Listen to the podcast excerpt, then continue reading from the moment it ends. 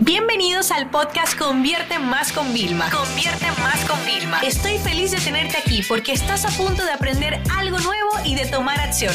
Así que prepárate para tu dosis diaria de estrategias, tácticas y herramientas para escalar tu negocio con fans, publicidad y contenidos. Me encanta este formato de mini consultorías donde realmente ustedes me hacen preguntas a través de redes sociales y yo puedo responderlas en el podcast.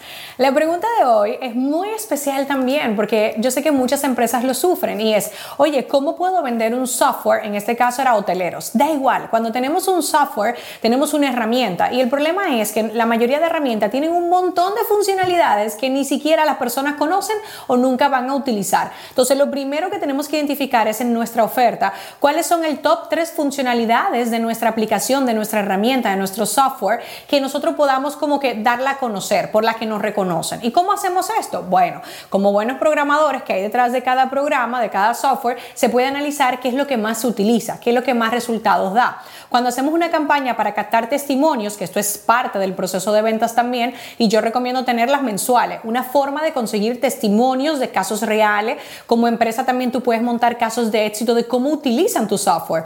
Una de las cosas que a mí más alegría me da es que inclusive cuando lanzo un filtro de Instagram o cuando lanzo una herramienta y las personas yo veo cómo la utilizan, digo, es que ni siquiera a mí se me hubiera ocurrido. Entonces muchas veces en venta estamos enfocados en un software, en características y este error lo cometemos en servicios, en productos digitales. Yo misma lo cometí cuando comencé a vender, pero no trabajamos la parte de beneficios. Hay unos beneficios que son funcionales y hay otros beneficios que son emocionales. Por ejemplo, dentro de un software me apunté algunas ideas ¿no? Óyeme, que podemos destacar que ahorra tiempo, que nos puede ayudar con el tema de automatización, que ahorra dinero, porque claro, si para hacer un trabajo se necesitaban cinco personas solamente haciendo ese trabajo y ahora tenemos el software y necesitamos tres encima a nivel estratégico, a nivel operativo y esas otras dos personas pueden ayudar en otra área del negocio, pues también puede ayudar con el tema de los recursos.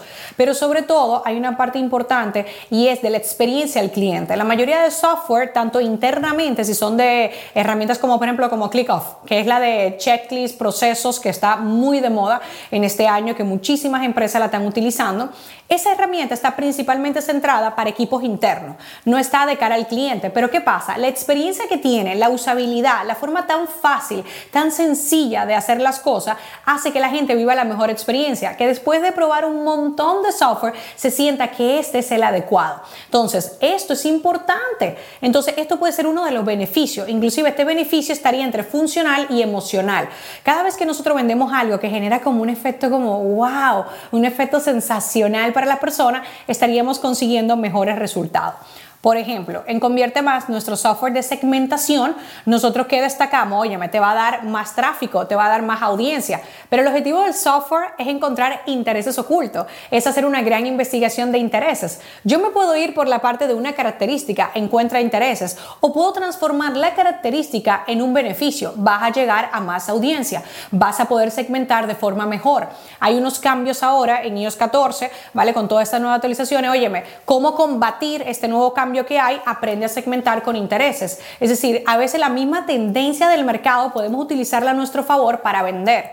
Por eso en muchísimas páginas de venta ustedes verán que ponen, eh, mira, eh, eh, este experto dice esto, la noticia dice esto, el medio de comunicación mencionó esto. Son argumentos que a nosotros nos vienen bien de venta. Entonces, en resumen, sea cual sea tu industria donde estés, si tú quieres poder promocionar tu software que vea la utilidad, recuerde que primero es beneficio funcional, por lo menos un beneficio emocional, algo que realmente al tomador de decisión, el que va a pagar, le genere como wow, o sea, que se sienta que está haciendo una muy buena inversión pagando por ese software. Y luego vienen las características, como que sí, mira, también aquí está la característica, porque al final tú vas a comparar también algunas cosas, qué me da, qué no me da, pero recuerda siempre intentar traducirla, hablar en el idioma de las personas. Yo puedo decir, por ejemplo, una televisión 4K ¿vale? Versus 1080. Todo el mundo sabe que 4K es más que 1080, pero realmente yo tengo que traducir eso en los beneficios de las personas. Entonces yo le puedo decir, mira, vas a ver las películas como si fueran el cine.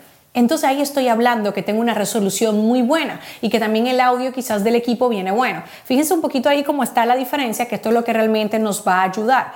Y por supuesto, como instrumentos de venta, al momento de nosotros vender, necesitamos entender también que los testimonios, la presión de tiempo por cantidad limitada o porque no hay acceso inmediato, por eso muchas empresas tú dices, ay, porque hay una demo. Bueno, ese es el sistema que tienen para ellos como realzar el valor del software y que se entienda, no, espérate, esto es a medida, te lo personalizamos, te ayudamos a configurarlo. Por ejemplo, HubSpot, una gran herramienta que nosotros migramos en el 2020, ellos te hacen un onboarding maravilloso.